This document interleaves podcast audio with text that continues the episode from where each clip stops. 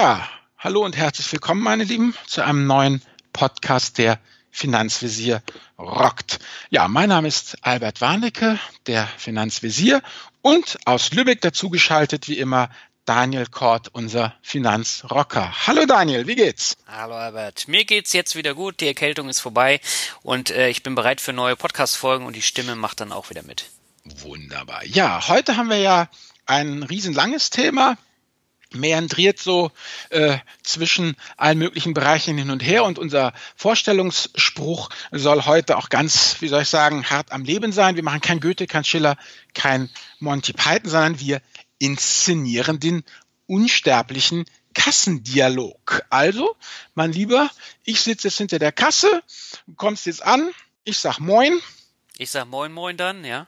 Jo, genau. Ich ziehe die Sachen durch, kring, kring, kring. Ich sehe auf mein Ticket und sag, mach 23,80, haben Sie eine Payback-Karte? Nö. Wumms. So, das ist unser Thema. Die Karte als solches in ihren vielfältigsten Mutationen als Rabattkarte, als Kreditkarte, als Debitkarte. Aber bevor wir über Karten reden, obwohl Karten passt eigentlich nicht schlecht, denn was finden wir an der Kasse auch immer?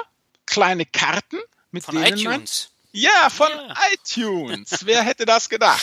Ach, was für ein Übergang. Dann würde ich mal sagen, ich fange mal an mit der ersten Bewertung. Nikrom78 hat sie uns gegeben und er schreibt äh, super Podcast zum entspannten Zuhören. Ich freue mich jedes Mal über eine neue Folge von euch. Ich denke, ein wenig Vorwissen zum Thema zu haben und nehme aus den meisten Folgen einiges Spannendes Neues mit. Macht genauso auf eure Art und Weise weiter. Ich denke, es hilft vielen Hörern weiter. Eigentlich müsstet ihr damit in Schulen auftreten bzw. thematisiert werden, aber das ist ein anderes Thema. Ja, Nikrom, vielen Dank für die Bewertung und ja, wenn wir angefragt werden, gehen wir auch in Schulen. Ich denke, das ist wirklich wichtig, oder Albert? Ja, auf jeden Fall. Wie gesagt, als Vater dreier Töchter muss ich das ja hier zu Hause auf jeden Fall schon mal machen. okay. Aber wir gehen auch in Schulen. Ja, jetzt äh, zu uns. Starkes Duo, starker Podcast, schreibt Schikolaki weiter. Ihr beiden gebt euch echt viel Mühe. Vielen Dank dafür. Ich habe alle Folgen gehört und freue mich auf jede weitere. Mein Mindset muss nur noch etwas krisenfester werden und das böse Gezocke muss auch aufhören. Ach, ich würde sagen, zock so lange weiter, bis du keinen Bock mehr hast, dann hört das dann ganz alleine auf. Aber nimm halt keine Summen, die dich ruinieren. Denn ähm, sich das irgendwie zu verbieten, das hat meist wenig Sinn. Aber die meisten Leute geben es dann doch irgendwann von alleine auf. So ist meine Erfahrung. Ja, das denke ich auch. Ja, und dann können wir uns dem spannenden Thema zuwenden, nämlich ähm, Karten in allen Variationen. Ähm, vielleicht möchtest du mal kurz sagen, was die Hörer nicht erwartet in dieser Podcast-Folge. Ja, der große Kreditkartenvergleich. Wir werden jetzt nicht jeden Anwendungsfall uns angucken. Single, Familie mit Kindern, Business, Reisender und dort eine passende Kredit- oder EC-Karte empfehlen, denn wir wollen ein bisschen zeitlos bleiben. Es geht uns eigentlich mehr so um Sinn und Unsinn von Kartenzahlungen. Wann macht das Plastikgeld Sinn, wann eher wenig? Und ja, so in diese Richtung soll das Ganze jetzt gehen, dass man diesen Podcast eben auch in einem Jahr noch gut anhören kann. Genau, und dann gehen wir gleich über zum Finanzbegriff der Woche. Er nennt sich POS. Was steckt denn da dahinter? Ja, das ist äh, der Point of Sale Neudeutsch für Kassenzone. Und das ist Terminus technicus eben äh, in der äh, äh, ja, Kreditkarten, in der überhaupt in der Kartenbranche eben der Ort, an dem der Karteninhaber den Kauf tätigt und mit der Karte bezahlt. Und das ist eben entweder das Ladengeschäft eines Vertragshändlers oder eben die Webseite, jedenfalls da, wo dann wirklich die Karte gezückt wird und gezahlt wird. Das ist der Point of Sale die okay. Kassenzone. Sehr schön. Und jetzt habe ich hier einen Begriff stehen. Ich weiß zwar, was er bedeutet, aber viele unserer Hörer wissen das wahrscheinlich nicht, nämlich ISO IEC 7810. Was steckt denn da dahinter? Ja, da steckt eigentlich nur eins dahinter, ganz kurz. Wenn du jetzt zum Beispiel zum Aldi gehst und da bezahlst oder wenn du in New York bist bei Saks Fifth Avenue, bezahlst du auch. Und das Interessante ist, deine Karte funktioniert immer und überall. Das heißt, egal bei welchem Anbieter, egal ob du Kreditkarte hast, ob du EC-Karte hast, ob du sonst eine Karte hast, ähm, funktioniert irgendwie weltweit immer. Und genau das ist diese Norm, die einfach dafür gesorgt hat, dass eben diese Kreditkarten, die fein fachtechnisch ist das ID1-Format 85,6 Millimeter mal 53,98 Millimeter zu 0,76 bis 0, ja, genau, mit 0,76 Millimeter Dicke. So, das sind diese Plastikteile eben 85, oh, knapp 86 Millimeter auf der einen Seite, 54 Millimeter auf der anderen und einen knappen Millimeter dick, die überall reinpassen. Und danach orientiert sich eigentlich alles. Unsere Führerscheine sind es ja, die ganzen ähm, anderen, äh, hier, die Gesundheitskarte hat ja genau auch dieses Format. Und Fun Fact, nutzloser Fun Fact, das Seitenverhältnis entspricht in etwa dem goldenen Schnitt. Ah, so. Ja, ich meine, die müssen ja auch noch ins Portemonnaie passen. Ne? Das ist ja auch eine ja. genormte Größe und wenn sie größer Eben. wären, würden sie da nicht mehr in diese Fächer passen. Genau, oder man bräuchte halt größere Portemonnaies. Ja, gut, aber das ja. nervt ja. Ja. Gut, ja, jetzt würde ich sagen, schmeißen wir uns auch sofort schon in die Schlacht. Unsere erste ja, Karte, die wir uns angucken wollen, ist eben die äh, die Debit Card, also da wundert mich ja, was Debit Card? Das ist eigentlich das, was wir EC-Karte nennen. Also vormals EC-Karte, jetzt Girocard, also die gute alte klassische Karte, die man eigentlich zum Girokonto immer dazu kriegt. Und äh, es gibt mittlerweile 106 Millionen äh, Stück davon. Das war jedenfalls die Zahl vom Juli 2016. Ähm, bedeutet, wenn wir ungefähr, ich habe mal ein bisschen recherchiert, wir haben gut 60, 62 Millionen volljährige Menschen in Deutschland. Das bedeutet, im statistischen Mittel hat jeder Deutsche knapp zwei Stück von diesen Dingern. Wie sieht es bei dir aus? Ich glaube, ich habe vier. Oh. Ich liege doppelt über dem Schnitt, das ist ja auch nicht schlecht. Ja, du, irgendeiner muss es ja sein. Ja, aber irgendwo müssen ja die Konten auch herkommen bei mir, ne? Ja, ja, klar. Zu jedem Konto eine Karte. genau. So, genau. Wo kommt der Name her? Debit Card von dem lateinischen debere Schulden. Das bedeutet nichts weiter als, dass letztendlich eben diese Karten so funktionieren, wissen wir alle. Man bezahlt und dann wird das Konto auch unmittelbar danach eben belastet. Fertig. So. Was ich unfassbar faszinierend an diesen Karten finde, ist eigentlich Folgendes. Ähm, die wurden ja, also ich erinnere mich ja noch an eine wunderbare kartenlose Zeit, wo man wirklich eine Cash in the Tash, wo man einfach wirklich mit Bargeld bezahlt hat. Wenn man Geld haben wollte, dann schlappte man halt vor zum Bankschalter und sagte, Tag auch, ich bin der Albert, haben Sie Geld für mich? Und dann bekam man Geld ausgezahlt vom Kassierer. Und die Kontoauszüge konnte man auch gleich mitnehmen. So. Und jetzt haben die Banken nämlich sich gewünscht etwas und das wurde ihnen auch gewährt, sehr zu ihrem Leidwesen. Sie wollten nämlich die Kunden aus der Filiale kriegen, damit sie die ganzen Kassierer feuern konnten und die Marge nach oben bringen konnten. Genau. So haben diese Karten angefangen. Ja, ne? Kamen sie dann erstmal, gehen Sie doch mal zum Automaten her mit den wunderbaren neuen Automaten. Also erinnere ich mich noch, wie das angepriesen wurde. Da standen auch noch dann, weißt du, die Bankleute dann vorne am Automaten und, und haben die Leute abgefangen, haben sie eingewiesen, haben ihnen gezeigt, wie sie das machen müssen und so. Ist denn das auch sicher? Ja, total sicher, vollkommen super, wunderbar. Na gut, und irgendwann haben sie Leute angefüttert und dann war das mit der Karte normal. Dann kam das mit dem Online-Banking hinterher. Gut, das ist mal die nächste Geschichte. Aber letztendlich äh, wirklich eingeführt wurden die Dinger ja, um den Kunden aus der Filiale endlich rauszukriegen. Das waren reine ATM-Karten, also Automatic Teller Machines, äh, nach dem englischen Wort für Bankautomat. Ja, und dann wurde es irgendwann halt zusammengeführt und wurde immer ausgefuchster und dann kam irgendwann ja genau als nächstes noch diese POS-Funktion, haben wir eben gesagt, Point of Sale und äh, wurde immer weiter dann letztendlich ausgeweitet und dann hatte man wunderbar eine laufende ja, eine Debitcard, die man wirklich überall einsetzen konnte. Und äh, vielleicht noch ganz interessant, wenn du dir mal deine Karte anguckst, da müssten ja eine ganze Menge Logos draufstehen. Ja? Mhm. Was ich jetzt im Rahmen der Recherche gelernt habe, also wenn da Girocard draufsteht, das ist ein rein deutsches System. Mhm. Dann haben sie alle Banken zusammengeschlossen. Gut, dann müsste da noch VPay draufstehen als der europäische Kulturkreis. Das ist der Anbieter ist Visa Europe. Und dann noch das Maestro-Logo. Das ist international, wird von Mastercard, ähm, also genau dem Kreditkartenunternehmen, ähm, angeboten. Also hast letztendlich drei Möglichkeiten auf deiner Karte integriert. Und je nachdem, wo du dich befindest, wird automatisch die eine oder die andere Version bevorzugt. Also wenn in Deutschland mit deiner ja, EC-Karte, wie gesagt, heißt ja nicht mehr EC-Karte, mit deiner Girocard bezahlst, dann wird eben genau dieses Girocard-Verfahren aufgerufen. Ansonsten eben wahlweise VPay oder äh, Maestro. Was der Unterschied ist zwischen VPay und äh, Maestro, da kommen wir nachher im Thema äh, Sicherheit noch letztendlich äh, dazu. Aber da zählt doch jetzt auch diese äh, Geldkartenfunktion äh, dazu, dass ich die aufladen kann. Ja, genau, das gehört auch noch mit dazu. Genau. Das, äh, die wird ja immer weiter aufgerüstet, ne, wie du schon sagst. Nee, jetzt gibt es das kontaktlose Bezahlen. Äh, da können wir nachher ja auch nochmal was dazu sagen. Mhm, Aber genau. mir ist gerade nochmal was eingefallen, als du es geschildert ja. hast, wie die Bankleute dann immer vor den Automaten standen und denen das erklärt haben.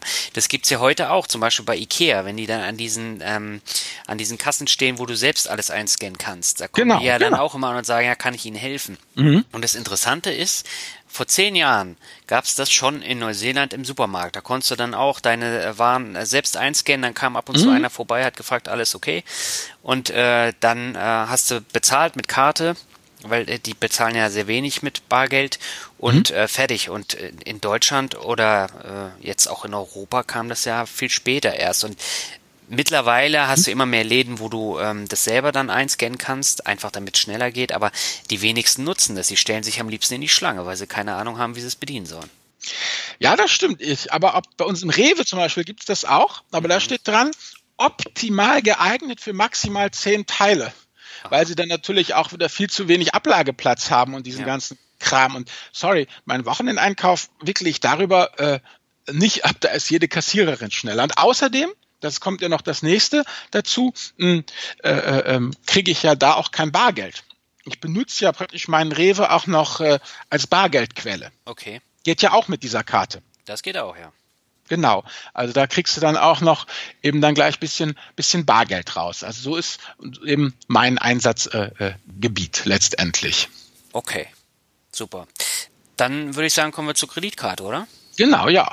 Also das ist ja jetzt auch äh, ein eine Karte, die sich immer mehr durchsetzt, aber nach wie vor haben viele Deutsche Respekt vor der Kreditkarte, das ist zumindest jetzt mein Empfinden. Wobei mhm. man sagen muss, die Anzahl der Kreditkartenbesitzer in Deutschland, die steigt sukzessive an. Ja, genau. Also wir sind jetzt aktuell, glaube ich, wenn ich das hier sehe in den Karten, 43 Millionen. Ist natürlich, wenn man mal überlegt, dass wir eben die 106 Millionen ne, äh, Debitkarten haben, da ist das noch also deutlich äh, weniger als die Hälfte letztendlich. Mhm. Und klar, Mastercard ist mit, mit weitem Abstand äh, Marktführer mit 22 Millionen, also praktisch kann man sagen, äh, mehr als die Hälfte äh, der in Deutschland kursierenden äh, Kreditkarten sind äh, Masterkarten und keine Visas. Und ähm, ja gut, dann muss man natürlich auch sich eben angucken, also die Kreditkarten finde ich ja sowieso vollkommen faszinierend, ähm, weil äh, da haben sich ja Permutationen entwickelt, also wie hier in Galapagos, weißt du, ein Fink hingeschickt und dann flop fächert das auf, unglaublich, äh, äh, was es da eben äh, mittlerweile ja alles äh, gibt. Was ich noch interessant finde, ist, ähm, dass die deutschen Banken hier mit äh, Kreditkarten, Zahl von 2016, knapp 60 Milliarden Euro Umsatz erwirtschaften. Mhm. Das ist schon also, ordentlich was. Ja, ordentlich. Und äh, der, der deutsche Einzelhandel, da sind die Kreditkarten am Gesamtumsatz äh, mit nur fünf Prozent äh, beteiligt. Also das kann ich zumindest aus meiner eigenen ja, ähm, Anschauung durchaus bestätigen. Also wenn die Leute beim Aldi, Rewe oder Edeka oder so, wo ich immer bin, äh, mit Karte bezahlen. Also wenn sie nicht Cash bezahlen, sondern mit Karte bezahlen, erstmal, das ist ja mal schon mal die erste Iteration, ne? Cash oder Karte. Und wenn sie dann mit Karte bezahlen, dann eigentlich praktisch immer mit der, ähm, mit der EC-Karte und nie mit der Kreditkarte. Du warst noch nie mit mir einkaufen, ne? Ja, irgendwo müssen ja die 5% Umsatz herkommen, du weißt ja, wie bei Parship. Jede elf Minuten verliebt sich einer, also du musst ja, dann ja. schon die 5% reißen. Ja, aber ich habe äh, noch nie einen gesehen, der das auch gemacht hat. Und wenn ich mit meinen Kollegen jetzt an meiner Mittagspause an der Kasse stehe, gucke ich immer völlig verdattert an, wenn ich kontaktlos bezahle. Und dann, hä, das geht? Wie das? Und wie funktioniert das Prinzip? Ja, wie funktioniert das denn? Erzähl mal. Ich naja, kenn's ja auch nicht. Du kennst es auch nicht. Nö, überhaupt nicht. Also bei der ich Kredit bin EC-Kartenzahler, alt und konservativ. Bei den Kreditkarten hast du einen Chip drin. Dabei handelt es sich um einen sogenannten NFC-Chip und das ist der neue Funkstandard zur drahtlosen Datenübertragung. Ja. Und diese drei Buchstaben stehen für Near Field Communication, also für die Kommunikation zwischen zwei Elementen, die sich nah beieinander befinden. Und ja. ähm, das ist der gleiche, der in diesem Apple Pay auch in den ähm, iPhones drin ist. Mhm. Das, du kannst ja da in den USA, hier gibt es bisher noch nicht, kannst es einfach dann ähm, daran halten und dann wird es mhm. automatisch abgebucht.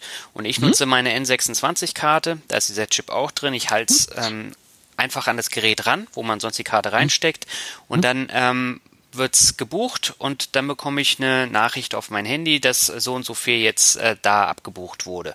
Fertig. So, und wenn es mhm. über 25 Euro in Summe sind, dann muss ich entweder eine Unterschrift oder den PIN-Code leisten.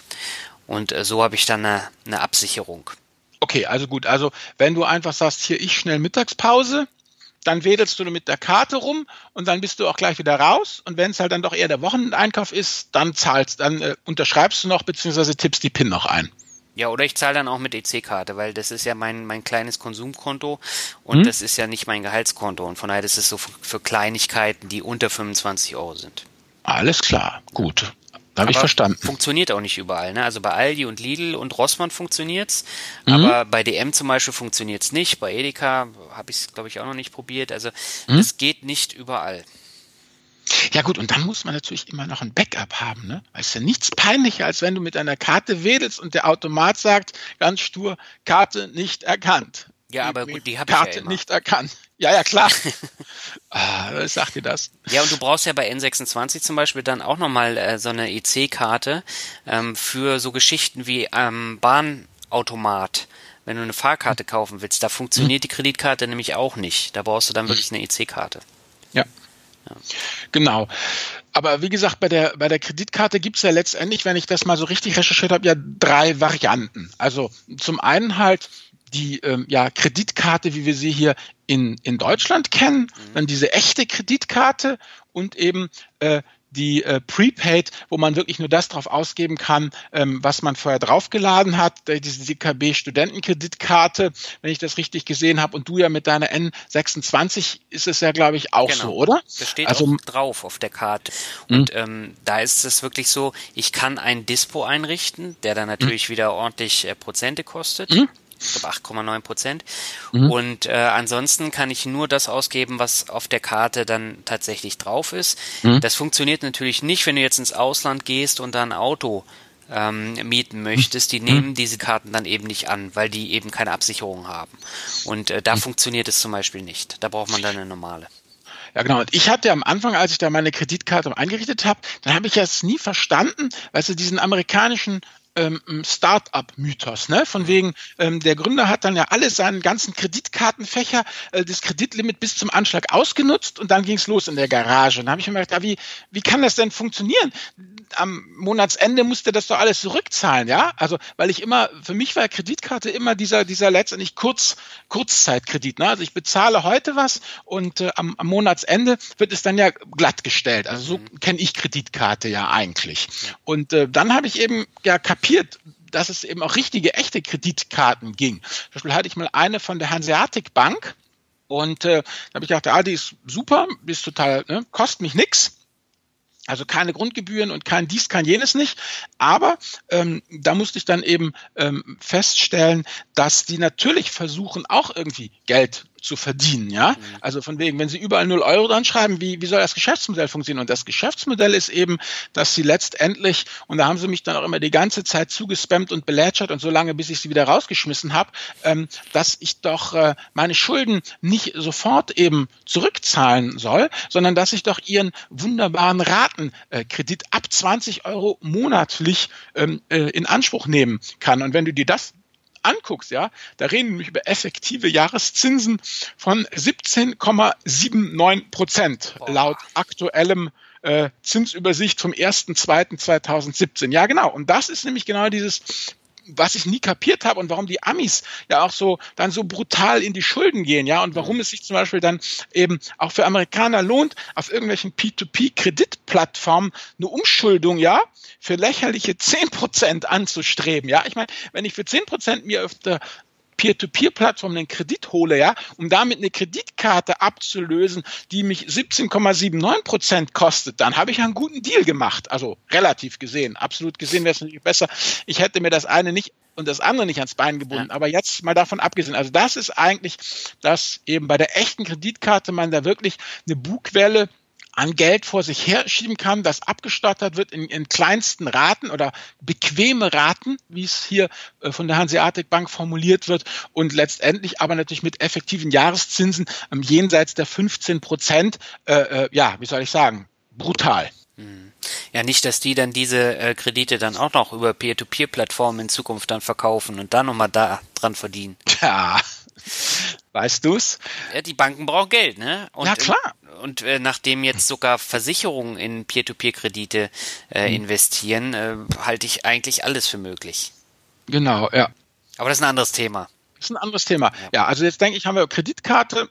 Also letztendlich, äh, mein Fazit von der Kreditkarte ist, ähm, entweder äh, ja für mich persönlich kommt eigentlich, kommen nur zwei Kartentypen eben in, in Frage. Erstmal die ganz normale klassische äh, Debitkarte, ne, die Girokarte, die EC-Karte und dann eben eine Kreditkarte äh, deutscher Prägung, wo also äh, ich diesen Kurzfristkredit kriege, der aber dann eben abgelöst wird am äh, Monatsende, sodass ich dann da immer wieder wieder glattgestellt werde. Also eine, eine Debit äh, ja, eine Debit-Kreditkarte, eine Prepaid käme für mich deshalb nicht in Frage, weil jetzt habe ich die EC-Karte und zum anderen, wozu setze ich sie denn ein? Gut, da kommen wir später auch noch drauf, aber letztendlich. Eine kontaktloses Bezahlen. Ja, ist für mich persönlich nicht so wichtig, aber für mich ist halt einfach wichtig, dass ne, diese Mietwagengeschichten oder diese Fluggeschichten, ja, dass ich da, dafür brauche ich die Kreditkarte letztendlich. Oder wenn du auch ähm, wenn du reist und dann bestellst du dir Hotel, dann ist ja immer dieses, geben Sie Kreditkarte ein, dann ist mhm. Ihr ne, Zimmer sicher.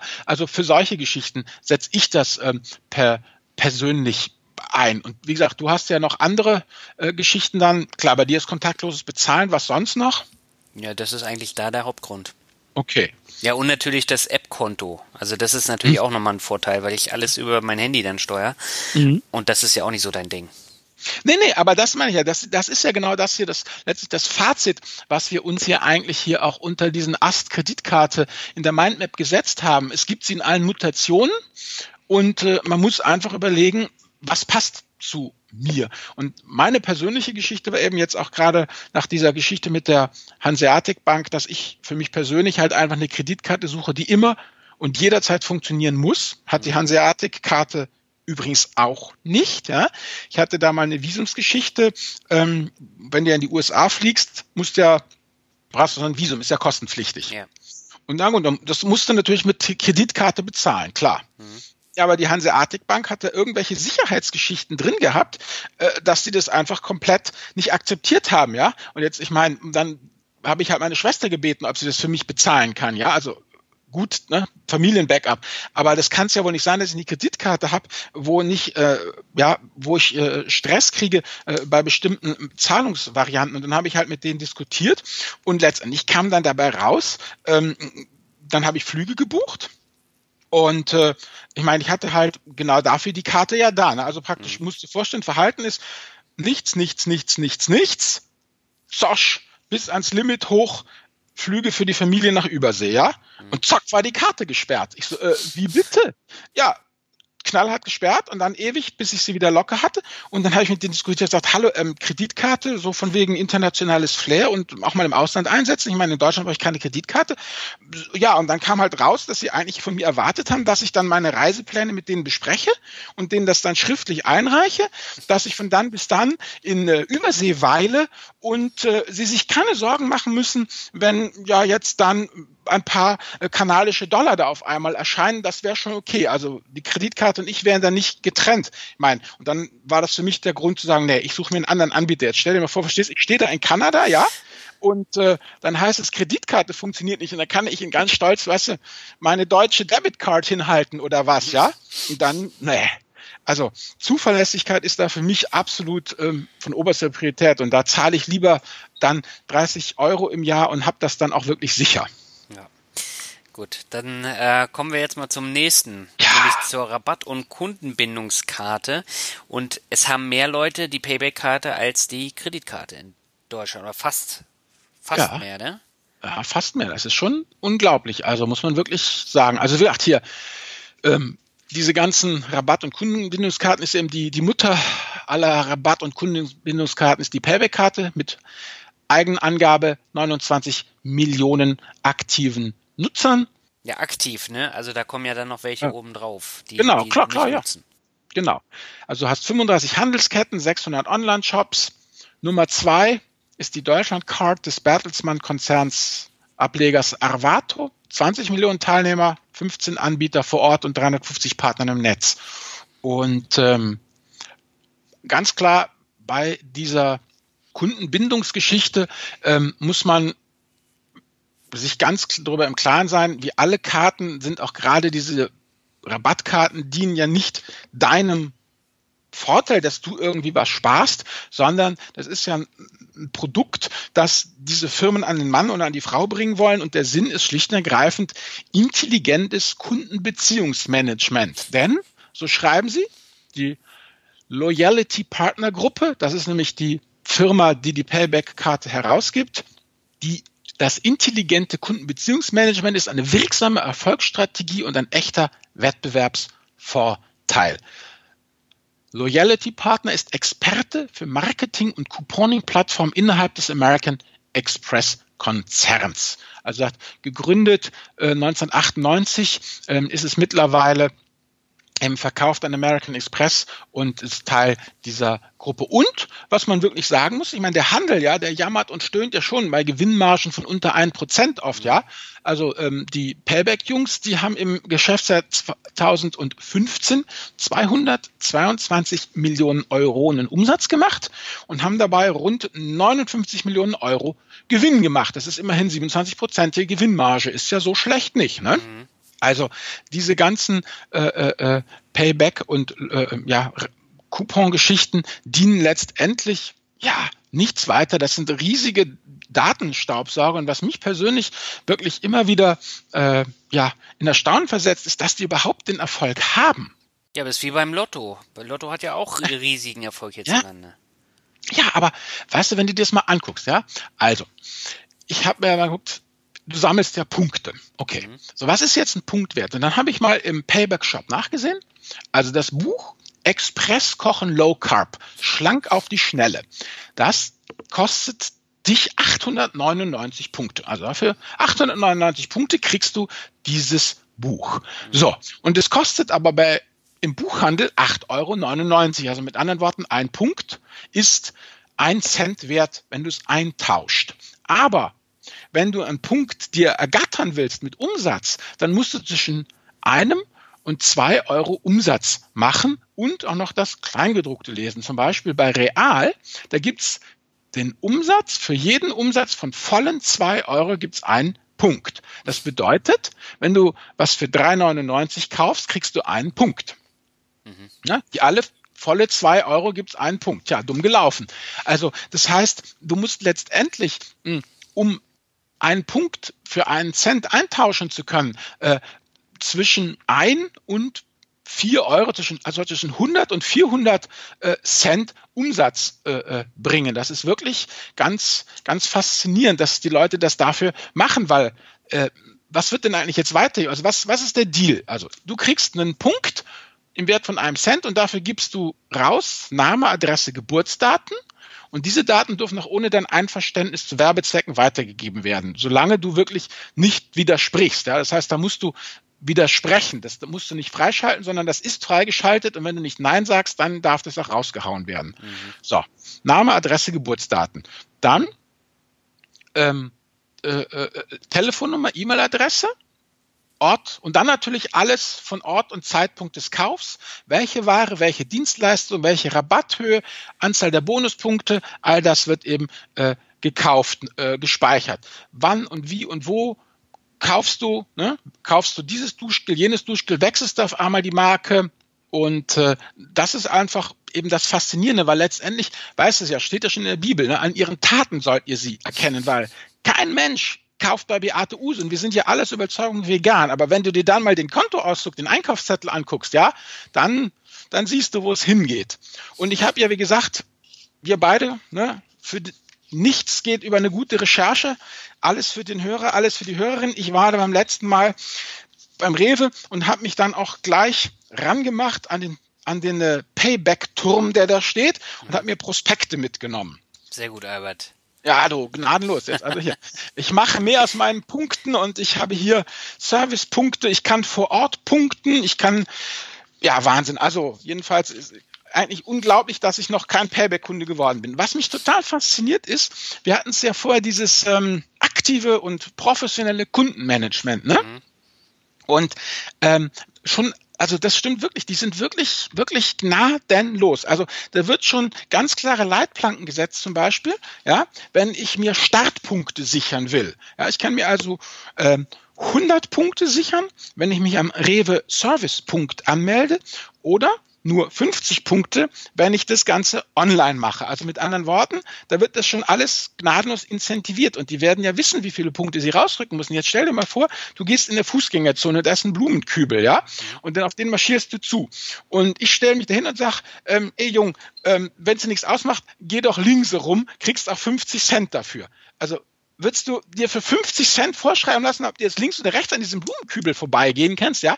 Aber hier scheint es ja zu funktionieren. Also das finde ich wirklich total faszinierend, für wie wenig Geld sich unglaublich viele Leute da am Nasenring durch die Arena ziehen lassen. Ja, sie verstehen es einfach auch nicht. Ne? Sie verstehen dieses Prinzip dahinter nicht.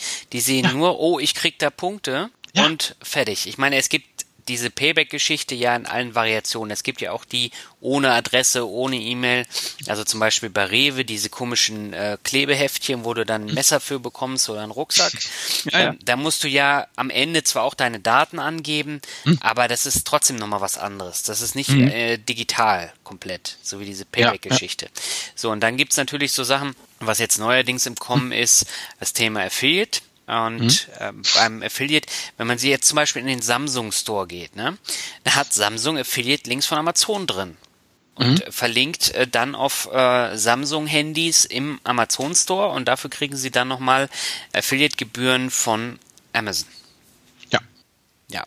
Und dann Bonus sparen von der Comdirect. Ist ja genau das gleiche. Da hast du die ganzen Online-Shops, wird natürlich auch getrackt, aber am Ende kriegst du eine Gutschrift und das wird automatisch dann in ein Vermögensstrategie-ETF gepackt. So, und da kriegst du die Leute dann nämlich auch zum Geld anlegen, um das mal zu testen, weil das dann nur 10 Euro sind, die müssen dafür nichts weiter zahlen und ähm, bekommen trotzdem dann einen günstigen Einkauf. Mhm. Und äh, da sparst ja. du richtig. Also ich habe da jetzt mehrere Sachen gespart ähm, und äh, also ich habe jetzt eine Kommode da äh, drüber bestellt, die, die hat 50 Prozent weniger gekostet als jetzt im normalen Laden. Und dann nochmal oben diese, diese Prämie oben drauf. Ja gut, dann lohnt sich's ja. Dann ja, sind es ja wirklich mehr als diese, diese paar Pünktchen da. Ja, aber so musst du da rangehen und diese paar Pünktchen sind einfach Nonsens und das ist einfach nur eine Datenkrake, wo ich das dann reinschmeiße. Und wenn man sich das jetzt mal anguckt bei der Deutschen Bahn mit der Bahncard, hm? da sind die Prämien ja genauso. Da kriegst du ja auch kaum was für. Das lohnt sich eigentlich nur für diese freien Bahnfahrten oder Upgrade in die erste Klasse. Dafür wird sich das dann schon rentieren, aber auch da hm. werden die Daten gesammelt. Ja, ja gut, Bahncard haben wir auch, klar. Aber wie gesagt, wie du sagst, auch bloß, was heißt bloß? Also wirklich für die Bahnleistungen eben, ja. Da kriegt man ja dann was von. Und wir haben halt, wie gesagt, durch unseren Umzug von Hamburg und nach München, wir haben halt immer noch Freunde in München eine Menge und die besuchen wir dann. Und dann kriegst du natürlich immer, dann lohnt sich natürlich auch äh, diese äh, äh, Freifahrt, ne? wenn du die Punkte halt umsetzt in wirklich in, in ein Ticket. Genau. Hamburg, München, Hamburg, das lohnt sich auch. Mhm. Ja, das lohnt sich Ikea-Card. Ich meine, das hat ja fast jede Frau im Portemonnaie. Ja, diese ganzen, wie gesagt, ich frage mich halt auch immer, weil ich denke mir dann auch, dass das auch wirklich eine, äh, äh, äh, ja, dein, Verkau dein Kaufsverhalten auch wirklich beeinflusst. Also zum Beispiel jetzt hier bei diesem Point, wo ich jetzt dann bei meinem, bei meinem Rewe war, ähm, da stand, wurde auch ganz klar, hat gesagt, hier, 30 Punkte extra, wenn du eine Ritter Sportschokolade kaufst, ja, 10 Punkte extra, wenn du dies kaufst, 20 Punkte extra, wenn du äh, jenes äh, kaufst. Also ähm, ich finde das wirklich total spannend und wenn man sich mh, mm, jetzt noch mal weiter ein bisschen rumtut, hier der, der Geschäftsführer hier von den was schreibt der? Äh, Bernhard Brugger sagt, wer seine Coupons fleißig einsetzt, also das ist praktisch dieser Nachbrenner, du kriegst die Punkte ja. und dann wird aber noch couponiert, kannst du bis zu 200 Euro im Jahr sparen. Okay, mhm. nun habe ich mir das Ganze mal angeguckt. Ähm, angeblich wurden 2016 Punkte im Wert von, und jetzt halte ich fest, 356 Millionen Euro gesammelt. Und wir haben eben äh, ja diese 29 Millionen aktive aktiven äh, Nutzer. Das macht dann 12,28 Euro pro Nutzer im statistischen Mittel. Also das bedeutet für mich schon mal, ähm, wenn man wirklich bis zu 200 Euro pro Jahr sparen will, dann muss es da eine sehr schiefe Verteilung geben. Also diese 12,28 pro, pro Nutzer im statistischen Mittel sind eigentlich vollkommen nichts sagen. Es musste also wirklich Leute geben, die richtig, richtig Gas geben, ja. Mhm. Denn allein schon, selbst wenn man jetzt mal wieder zurückgeht auf diese 12,28 Euro, wenn das ein Prozent vom gemachten Umsatz ist, dann hast du dafür 1228 Euro Umsatz mit der Payback-Karte gemacht, um in den Genuss dieses Rabatts zu kommen, ja. So, und wenn du jetzt 200 Ocken sparen willst, dann bedeutet das, du musst dein Leben Payback widmen. Ja, du musst echt ein Excel-Künstler sein. Du musst letztendlich ja wirklich das totale Hacking betreiben. Wie kombiniere ich welchen Rabatt, wann, wie und wo, ja, um das Optimale rauszuholen. Das ist ja letztendlich, worauf das hinausläuft, ist es schon intellektuell total faszinierend. Das ist ja ein Reverse Engineering der Marketingstrategien der beteiligten Firmen, ja, weil wenn du weißt, wie die kuponieren, wie die rabattieren, welche Algorithmen die einsetzen, dann kannst du das natürlich auch wiederum ausbeuten. Aber ich frage mich, ähm, also intellektuell anspruchsvoll und faszinierend, aber ist das äh, sozusagen mit 200 Euro pro Jahr angemessen bezahlt, diese intellektuellen Klimmzüge? Nö, und vor allen Dingen, du musst ja wirklich was reinbuttern, du musst ja wirklich was dafür kaufen. Und das rentiert sich nicht. Und da frage ich mich immer wieder, warum sagen die Leute, ähm, der Aktienmarkt ist völlig kompliziert und äh, man verliert da ja nur Geld. Aber wenn ich das jetzt mal mit den Dividenden als Beispiel nehme, hm? die bekomme ich ja quartalsweise bei den amerikanischen Werten, einmal im Jahr äh, bei den deutschen Werten. Und das ist ein ganz schöner Batzen und da muss ich nicht ähm, shoppen gehen bis zum Erbrechen äh, und nee. mir irgendwelchen Nonsens da äh, noch in den Einkaufswagen packen. Ja, klar, das ist, also wie gesagt, grundsätzlich meine Meinung zu diesen Rabattkarten ist ja, ich nutze die nicht, weil ich einfach auch offen gesagt denke, das wirkt, diese Rabatte wirken doch auf das Belohnungssystem. Ja, äh, es wird vollkommen irrational. Man, man ärgert sich. Ich hatte hier mal ein bisschen ähm, rumgewühlt auch. Ähm, und hatte hier äh, Kommentare aus äh, äh bei der FAZ, die hat einen Artikel drüber gemacht online. Da hat eben auch einer geschrieben, ähm, dass er war jahrelang Payback-Kunde, ist vor paar Jahren ausgestiegen und weil er dann eigentlich mal seine Kaufverhalten nüchtern analysiert hat und hat eben festgestellt, dass er ja den Coupons hinterhergejagt ist, den Gutscheinen, den Zusatzpunkten hinterhergejagt ist und letztendlich ja, wie soll ich sagen, dieses Shop dich reich. Na klar, je mehr er ausgibt, umso mehr Punkte kriegt er ja. Und dann hat er irgendwie festgestellt, ähm, dass er sich über äh, verfallene und vergessene Gutscheine äh, total ärgert. Also er steigert sich da emotional in Geschichten rein und, und äh, hängt da total an diesem äh, Gängelband äh, hier noch ein Coupon, da noch ein Coupon ähm, und äh, fühlte sich da total unfrei und hat dann einfach gesagt, Schluss, das, das war's. Und letztendlich geht's ja wirklich darum, sich mal zu überlegen, ja, wenn ich, was weiß ich, für ein Produkt äh, ähm, einen Euro bezahle, es einfach zu rechnen ist, und dann bekomme ich halt meinen Payback-Rabatt, was weiß ich, ja, 30 Punkte extra, dann kostet es mich nur 70 Cent. Schön. Äh, womöglich kriege ich es ja woanders, ja, für für 80 oder für 90 Cent, ja, weil ich meine, irgendwie müssen diese Payback-Kosten ja auch wieder reingefuhrwerkt werden. Ähm, so, das heißt, ein Produkt, was ich äh, für einen Euro kriege in meinem Laden, wo ich immer einkaufe, dann als Payback-Kunde kriege ich es für 70 Cent und würde ich es einfach bei einem anderen Laden kaufen, würde ich es für 80 und 90 Cent kriegen, dann heißt es ja, dass ich ja meine Daten für 10 bis 20 Cent weggegeben habe. Ich meine, mhm. das ist un, un, unfassbar, ja. Und ich lasse mich dann wirklich darauf ein, nur in bestimmten Läden zu kaufen, ja. Eben das ist ja auch ganz klar, weil ich habe mir hier mal ganz wunderbar von der Loyalty Partner Website, kann ich dir auch nur empfehlen, liebe Hörerinnen, liebe Hörer, mal ein paar Case Studies runtergeladen zum Kaufhof Aral und eben Drogeriemarkt. Und da steht das auch ganz unverblümt drin, was das Ziel ist. Es geht letztendlich dazu, dich äh, ja als äh, Kunden dahin zu entwickeln, so ist das Fachwort, zu einem höherwertigen Kunden zu entwickeln und dir einen Anreiz zu bieten, bei jedem Tanken zum Beispiel Aral als präferierten Anbieter zu wählen. Das heißt, wenn du auf der Heimreise, sagen wir zum Beispiel an einer Jet-Tankstelle vorbeikommst, dann fährst du da brav vorbei, fährst noch ein paar Kilometer Umweg, um dann eben deine Punkte bei Aral zu sammeln. Und da kann ich ja einfach nur jaulend zusammenbrechen. Ja, weil äh, das ist da nicht nachgedacht, was du da an Benzin verplemperst, äh, das kriegst du durch die Payback-Karte gar nicht wieder rein. Genau, ja. Gut. So. Aber angesichts der Zeit würde ich sagen, äh, kommen wir mal hier zum äh, Fazit.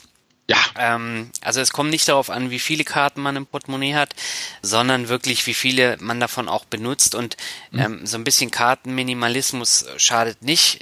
Eigentlich müsste das aus deinem Mund kommen, weil ich habe ja viele Karten, aber die habe ich auch nicht alle dabei. Also mhm. ähm, da sollte man dann wirklich darauf achten, was benutzt man überhaupt und dann äh, so ein bisschen entschlacken. Also ich habe allein für, für mein Mittagessen drei Karten.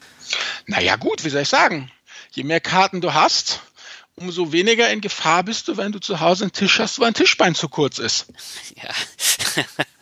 Das ist richtig, aber generell, also äh, wenn du in unterschiedlichen Mensen essen gehst, dann brauchst du natürlich auch unterschiedliche Mensa-Karten, weil sonst mhm. kriegst du da nichts zu essen. Und äh, ja, allein deswegen habe ich gar nicht so viele Karten sonst mit dabei. Ja, eben, man braucht eigentlich nicht, nicht wirklich viel. Also, wie gesagt, jetzt hier unser Punkt, wozu eigentlich Karten? Also grundsätzlich, was mir persönlich einfach nur wichtig ist, ganz klar musst du dir darüber sein, die Plastikgeldinitiativen, die gehen von der Finanzwirtschaft aus und dem Handel aus und deine Interessen als Nutzer stehen erstmal hinten an und oft genug werden die auch erst nach zähen Gerichtsverfahren ja eben durchgesetzt. Ich sage nur, dass Banken ähm, kein Geld verlangen dürfen, wenn sie dir eine Ersatzkarte ausstellen oder wenn es um das Thema Gebühren geht. Ähm, also die Dinger sind eigentlich nicht dafür gemacht, dir das Leben leichter zu machen, sondern die Kosten für die Banken zu senken und den Umsatz für den Handel zu erhöhen. Aber natürlich, klar, gibt es natürlich auch Vorteile. Ähm, einmal würde ich sagen, die Geldbörse wird schlanker, Bequemlichkeit, ne? das ganze Kleingeld nicht. Du hast natürlich auch immer genug Geld dabei, es ist sicherer, gestohlenes Bargeld ist weg. EC-Karte hat die Geheimzahl, Kreditkarte muss man unterschreiben, dann kontaktloses Bezahlen und dann natürlich auch ähm, denke mal, die Reisenden werden es erkennen. Es gibt ja auch Dinge, die man ohne Kreditkarte nicht bekommt. Ne? Zum Beispiel? Ja, Mietwagen, Hotelreservierung ne? oder Flüge zahlt man ja eigentlich alles meist per Kreditkarte oder sichert es halt per Kreditkarte. Und ähm, du kriegst eigentlich ja auch kein Bargeld mehr sozusagen. Also zumindest nicht, wenn die Filiale zu hat. Also ich habe ein bisschen recherchiert, wenn du eine Karte verlierst und dringend Bargeld brauchst und die Filiale offen hat, dann kriegst du meistens so bis zu 500 Euro eben ähm, am Bankschalter mit, äh, mit deinem gültigen Personalausweis und äh, kriegst dann schon was äh, ausgezahlt. Aber so richtig doll ist die Bargeldversorgung dann nicht mehr. Ja, nee, das stimmt. Aber hier gibt's ja mittlerweile auch äh, viele Möglichkeiten. Also bei der Bahn kannst du äh, mittlerweile ja auch mit PayPal bezahlen, da brauchst du dann auch keine Karte. Mhm. Ähm, da entwickelt sich ja auch nochmal was. Und generell würde ich halt sagen, ähm, die Deutschen reden sich oft ein, die Karten sind zu gefährlich und äh, du bist da ja auch nicht so ganz abgeneigt. Aber generell erleichtern sie mir zum Beispiel äh, ordentlich das Leben. Ne? Also durchs Kontaktlose bezahlen ähm, und auch wenn man im Ausland ist. Ne? Also du musst dann praktisch kein Geld abheben. Jetzt in Dänemark habe ich alles mit mhm. meiner N26-Karte bezahlt. Ja, ja, nee, nee, gefährlich, pass auf, das ist immer das Missverständnis. Ich glaube nicht, dass die Karte gefährlich ist im Sinne von unsicher. Ja, da kommen wir gleich noch zum Thema Sicherheit.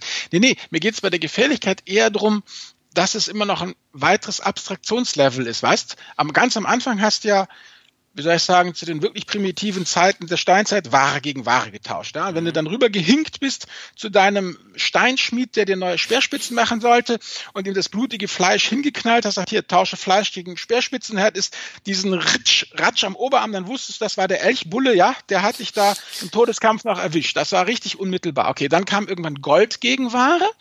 Dann irgendwann ne, Gold auch noch, wirklich was Fassbares. Dann tausche Papier oder Münzgeld gegen Ware. So, und jetzt, wenn du ehrlich bist, tauschst du ja nichts mehr gegen Ware. Eine Unterschrift oder eine Geheimzahl im Tausch gegen Ware, das ist ja gefühlt nichts. Also nehmen wir jetzt mal Ikea, ja.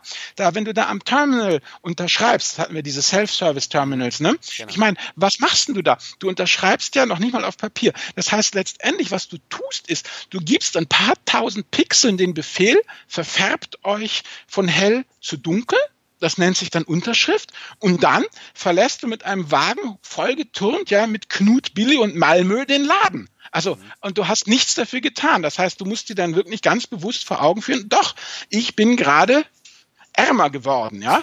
Während wenn du halt wirklich jetzt da einen Klumpen Gold hättest hinlegen müssen, dann wäre der Schmerz irgendwie größer gewesen. Ja, das meine ich mit gefährlich. Ja, aber letztendlich ist Gold ja eigentlich auch nur so ein, so ein Klumpen. Ja, aber den habe ich, den muss ich aus der Hand geben, den muss ich loslassen. und der liegt da und ich muss weggehen und der andere hat ihn jetzt.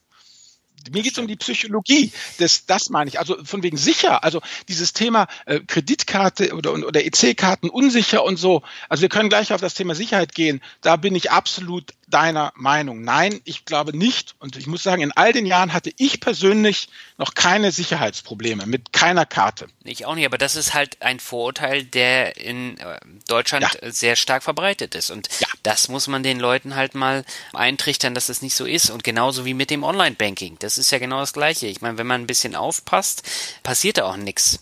Ja, genau. Thema Sicherheit. Lass uns gleich mal zur Sicherheit gehen. Also, absolut hast du total recht. Also, was ich recherchiert habe, ist, also wir erinnern dich vielleicht am Anfang, wo wir noch kamen mit VPay und Maestro und diesem ganzen Kram. Ja. Also, VPay ist ja von Visa.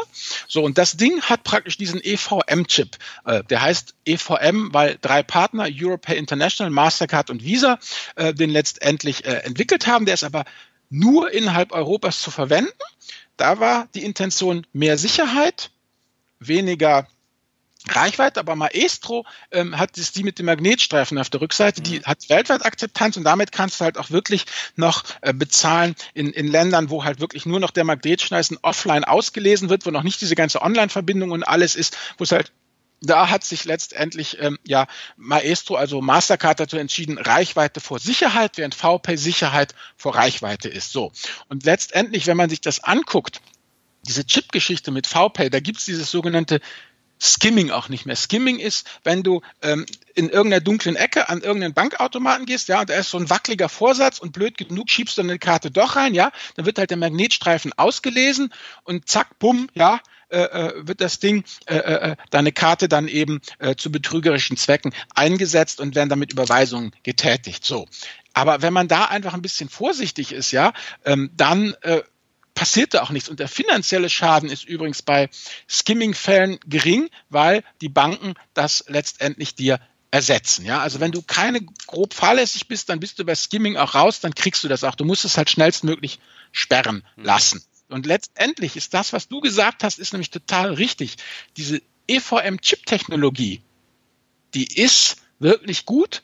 Im Dezember 2016 habe ich hier die Pressemitteilung, Technik ist gut, es gibt kaum noch finanzielle Schäden durch Kartenfälschung, aber, und jetzt kommt's, die Zahl der Betrugsfälle ist trotzdem angestiegen. Warum? Der Mensch, das Übliche. Technik ist gut und wie üblich, der Mensch ruiniert das Ganze.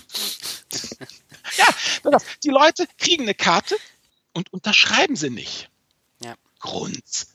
Ja, sie tun PIN und Karte zusammen in ein Beutelchen. Oh. Denn, wie schreiben sie hier? Da hier die äh, Leiterin des Sicherheitsmanagement für Zahlungskarten bei der Euro-Kartensystem GmbH, die Frau Margit Schneider, sagt, in nahezu 90 Prozent der Schadensfälle mit gestohlenen Girocards werden die Karten von den Tätern mit korrekter PIN zum Bargeldbezug am Geldautomaten eingesetzt. Mhm. Und das spricht dafür, dass manche Karteninhaber die, Heim, die Heimzeit zusammen mit der Karte aufbewahren. Ja, sorry, ähm, das hat mit der Karte nichts zu tun, das ist eigene Blödheit. Ja, das stimmt. Aber an dieser Stelle, da kann ich echt mal so eine App empfehlen wie Secure Safe oder andere. Ähm, die sind ja auch nochmal doppelt geschützt äh, im äh, Smartphone mhm. dann selber. Und da mhm. kann ich die ganzen Pins und so speichern und da kommt keiner ähm, ohne Pin und ohne Fingerabdruck äh, ran. Und dann liegt es auch nicht im Portemonnaie, falls das geklaut wird. Genau. Das muss man nämlich. Also PIN und TRAN getrennt, dann eben zum Beispiel ähm, vertrauenswürdige Automaten nutzen, ja? Mhm. Also, sondern wirklich in die Bankfiliale gehen, ja? Nicht ablenken lassen am Eingaben, Eingeben von PIN, ja? Und nicht einfach okay am Kassenterminal drücken, sondern gerade bei fremden Währungen, ja, wo man es ja nicht so im Gefühl hat, ja? Also wenn du jetzt äh, einen Wochenendeinkauf machst, ja, und der zeigt dir auf einmal 1116 Euro an, ja? Mhm dann wie. Aber wenn dir die Währung fremd ist, dann hast du nämlich, weißt du, dieses Thema verrutschte Kommastellen am Kassenterminal, ja, irgendwo. Das sind nämlich solche Betrugsfälle, die dann letztendlich ähm, auf letztendlich die, die Leute nerven. Aber es hat wenig äh, mit, mit dem Missbrauch zu tun, dass Karten technisch ge, geknackt werden. Mhm. Und jetzt kosten im Betrugsfall Kreditkarte bis 150 Euro. Danach haften sie generell nicht nach äh, äh, Paragraph, was ist das, 675 BGB.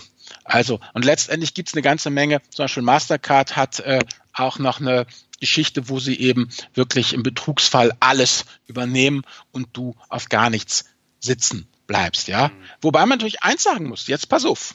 Du musst deinen Teil dazu beitragen.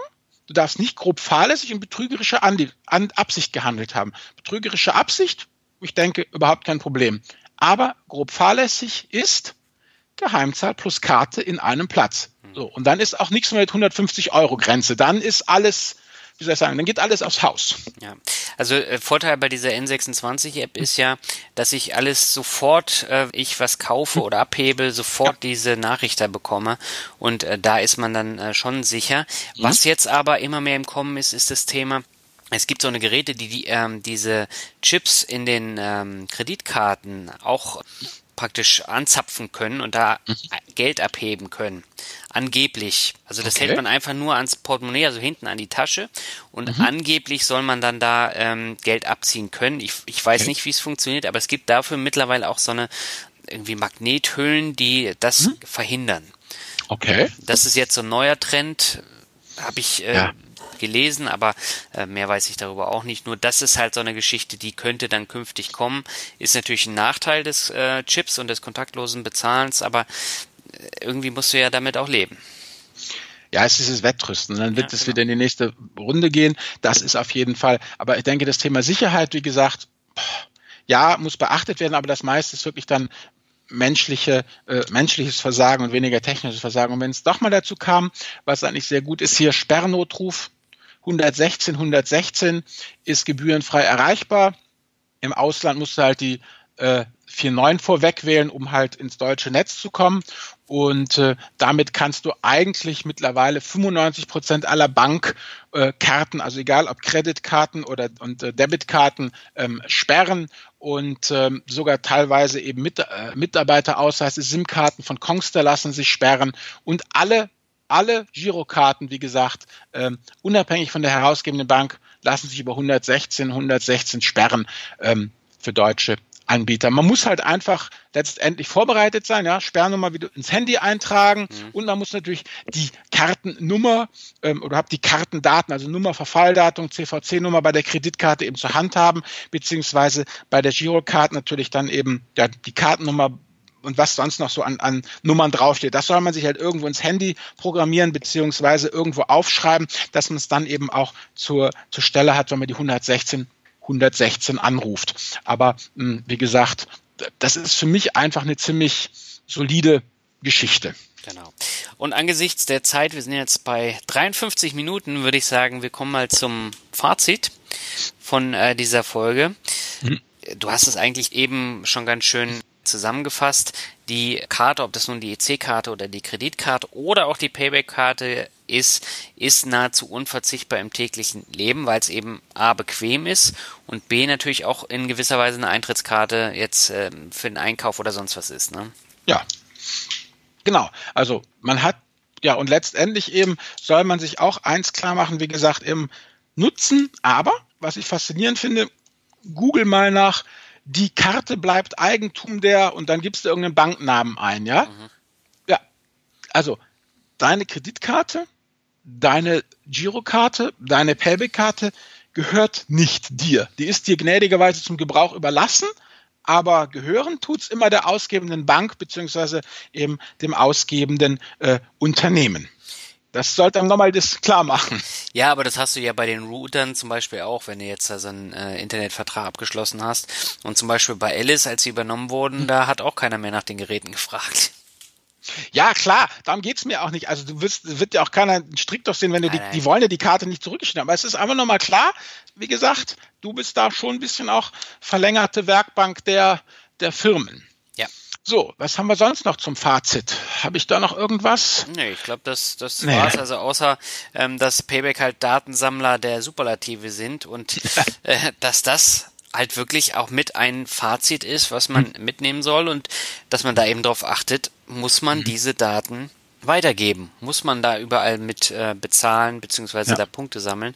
Hm. Und also ich für meinen Teil erkenne da keinen Mehrwert. Ich erkenne den mhm. Mehrwert halt, wenn ich sowas wie dieses Bonussparen mache ähm, und da nur mhm. die Hälfte zahle und da nochmal mhm. für ein ETF äh, mhm. Geld bekomme, was angelegt wird automatisch, mhm. da habe ich viel, viel mehr von als von diesen 20 Euro für so ein blödes Buch an, an Payback-Punkten. Ne? Klar. Genau. Ja, und wie gesagt, ich bin ja auch mal ein Freund von wegen ähm, bisschen monofunktional. Wer sich eine Kombi-Kreditkarte mit allen möglichen Bonus- und Serviceleistungen da zulegen will, der soll halt auch mal genau gucken, ähm, ob das, ja, was ihm da auf der Feature-Liste angeboten wird, ob das A konkurrenzfähig ist, ja, ob diese mhm. Reisekosten, Rücktrittsversicherung, die Gepäckversicherung, die sonst was Versicherung, die mit angeboten wird, auch wirklich, ja, das ist, was am Markt äh, äh, letztendlich äh, äh, gehandelt wird, äh, dass es vernünftig ist, beziehungsweise ob man äh, für die Bonusleistungen denn auch wirklich, ja, einen Bedarf hat oder ob das nicht einfach nur cool klingt. Ja, ich meine, wer wenig reist, braucht keine VIP-Lounge an Bahnhöfen. Sorry für die für die dreimal oder solche Geschichten. Also da muss man einfach eben, denke ich, auch ganz genau ähm, hingucken, weil natürlich auch vieles intransparent äh, gebündelt wird, um die Leute halt mh, hm, reinzulocken. Ja, aber ansonsten würde ich sagen, ohne Karte geht nix. Nee, und außerdem, äh, mittlerweile kannst du ja ein Erste-Klasse-Update für 20 Euro machen und dann kannst du auch in die Lounge gehen und Kaffee trinken. Eben, genau. Gut. So, damit sind wir fast fertig, mein Lieber. Aber eine wichtige, wichtige Sache haben wir noch. Die Medienempfehlung, und das ist ganz ja, kurz diesmal, ne? Ja, ganz kurz. Na, zwei Sachen haben wir ja eigentlich dann noch. Ja, was zwei hast du Sachen. denn? Naja, guck mal, du hast jetzt Dönekes erzählt, mein schönstes Kartenerlebnis, ich auch. Ähm, wir würden dich gerne meine liebe Zuhörer, liebe Zuhörerin bitten, uns in die Kommentare auch dein schönstes Kartenerlebnis, ja? Wie ich mal in Alaska stand und meine Kreditkarte nicht funktionierte und ich dann draußen übernachten musste oder was weiß ich, wie ich mit der Kreditkarte das und das bekam und das mich total gerettet hat, egal ob gut oder schlecht, ob positiv oder negativ. Wir würden gerne Dönnekes hören aus deinem Kartenleben. Genau, und äh, in den Shownotes, da ist dann auch meine Story drin, da habe ich auch schon mal einen Artikel drüber geschrieben. Mhm. Mein skurrilstes Erlebnis beim Geld. Und das hat nämlich auch direkt mit Karten zu tun. Genau, ja. Unsere Medienempfehlung jetzt noch ganz kurz hinterhergeschoben. Kommen in die Shownotes unten rein. Wir haben zwei PDFs für euch ausgegraben, beziehungsweise ein PDF und eine Webseite. Die äh, Polizei in Sachsen hat ein PDF rausgebracht zum Thema Kriminalität, Kriminalität und Prävention beim Thema Zahlungskartenbetrug. Kleiner Überblick eben, wo nochmal das Wichtigste drinsteht. Und das ist eigentlich auch gar nicht viel, was man da beachten muss. Und dann noch die Webseite kartensicherheit.de. Wird herausgegeben von Euro Kartensysteme. Das sind ja ein Zusammenschluss der deutschen Banken und äh, Sparkassen. Und da steht eigentlich auch noch eine ganze Menge Interessantes und Wissenswertes drauf zum Thema Kreditkarten und ja, Girokartensicherheit. Ja, sehr schön. Das ähm, soll es dann für dieses Mal gewesen sein, denn wir sind jetzt schon in Finanzrocker-Podcast-Sphären. Also die Stunde ja. haben wir nicht ganz geknackt, aber es geht schon in die Richtung. Und Na ja. Aber ich glaube, das war auch nötig. Also wir haben uns so ein bisschen den Frust von der Seele geredet bezüglich äh, Karten und Payback und sonstigen. Das äh, ist ja auch mal wichtig und ich glaube, ich hätte da noch eine Stunde drüber erzählen können. Aber da verzichten wir jetzt drauf, oder? Nee, machen wir jetzt. Ich würde sagen, macht es gut. Vergesst nicht die Kommentare, meine Lieben. Bedenkt uns ein wenig. Ja, und ansonsten möget ihr nie die 116 116 anrufen müssen. Ach, das ist dann die äh, Super Hotline. Genau, ah. ich möchte sperren. Okay, ja, da wollen wir jetzt nicht drauf hoffen und sagen dann bis zum nächsten Mal und ciao. Und ciao.